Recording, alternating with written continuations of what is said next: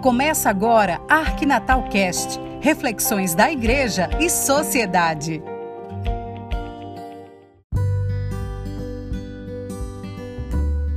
Olá, tudo bem com você? Você já percebeu que a humanidade está praticando uma espécie de justiça de cabeça para baixo? O título de um artigo do jesuíta Geraldo de Mori me chamou a atenção. O título a que me refiro é Por uma Justiça Doida. Segundo ele, a transformação do outro em inimigo tem introduzido a naturalização da pena de morte no país. Ele faz uma análise da situação inusitada da cobertura da imprensa do país nos últimos dias com a busca e execução do criminoso Lázaro Barbosa. Depois da caçada ao criminoso, por quase um mês, Geraldo de Moria escreve num dos trechos do comentário: O mais chocante, porém, pelo menos deveria ser, sobretudo para quem se entende à luz da fé cristã, é que a notícia da sua morte, isto é, da morte de Lázaro, e no momento de, da chegada do seu corpo ao IML de Goiânia, tenha havido queima de fogos e buzinaço. Para os cristãos que comemoraram a morte dos, do criminoso com este estardalhaço todo, trago alguns questionamentos. Primeiro, onde se encaixa no seu modo de vida cristão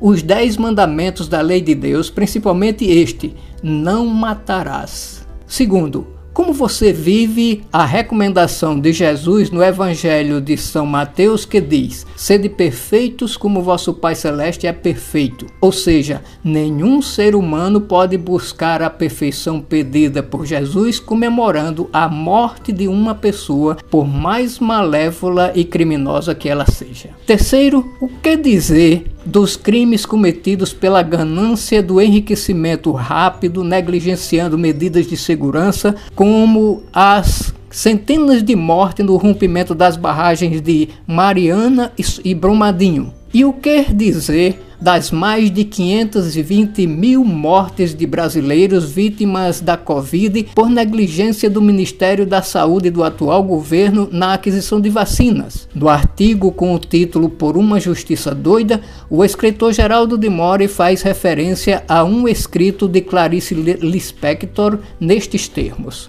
sem fazer referência ao Sermão da Montanha ou ao texto paulino da Loucura da Cruz, Clarice traz para o seu conto o apelo de Jesus a uma justiça superior à dos escribas e fariseus, ou a exortação paulina à destruição da sabedoria dos sábios e da inteligência dos inteligentes. A justiça prévia da qual ela fala é justamente a que Jesus, no Sermão da Montanha, expressa como oferecer a face esquerda a quem bate na face direita, ultrapassando o mandamento do amor ao próximo e do ódio ao inimigo para amar o inimigo e orar por quem nos persegue. De fato, na continuidade do culto, a autora propõe a justiça doida, contraposta à justiça tonta. Segundo ela, somente como doidos e não como sonsos podemos entrar pela vida que tantas vezes não tem porta, compreendendo então o que é perigoso compreender e chegando assim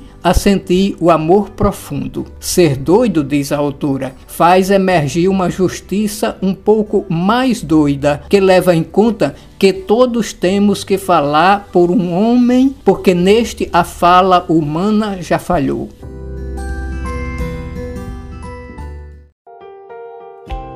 Você está ouvindo o podcast da Arquidiocese de Natal, o Arquinatal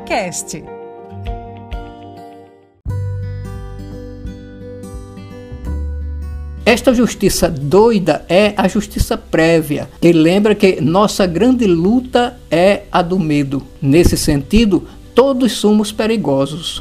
Na verdade, na hora em que o justiceiro mata, diz Clarice, ele não está mais nos protegendo nem querendo eliminar o criminoso. Ele está cometendo o seu crime particular. Encerro o comentário de hoje para sua reflexão com uma frase atribuída ao Papa Francisco durante uma missa em Vicenza, na Itália, em 2015, em que ele afirma: Quando você comemora a morte de alguém, o primeiro que morreu foi você mesmo. Papa Francisco. Pense nisso. Uma boa reflexão para você com saúde, paz e bom relacionamento com todas as pessoas e com Deus, nosso Criador. Voltaremos na próxima semana, se Deus quiser.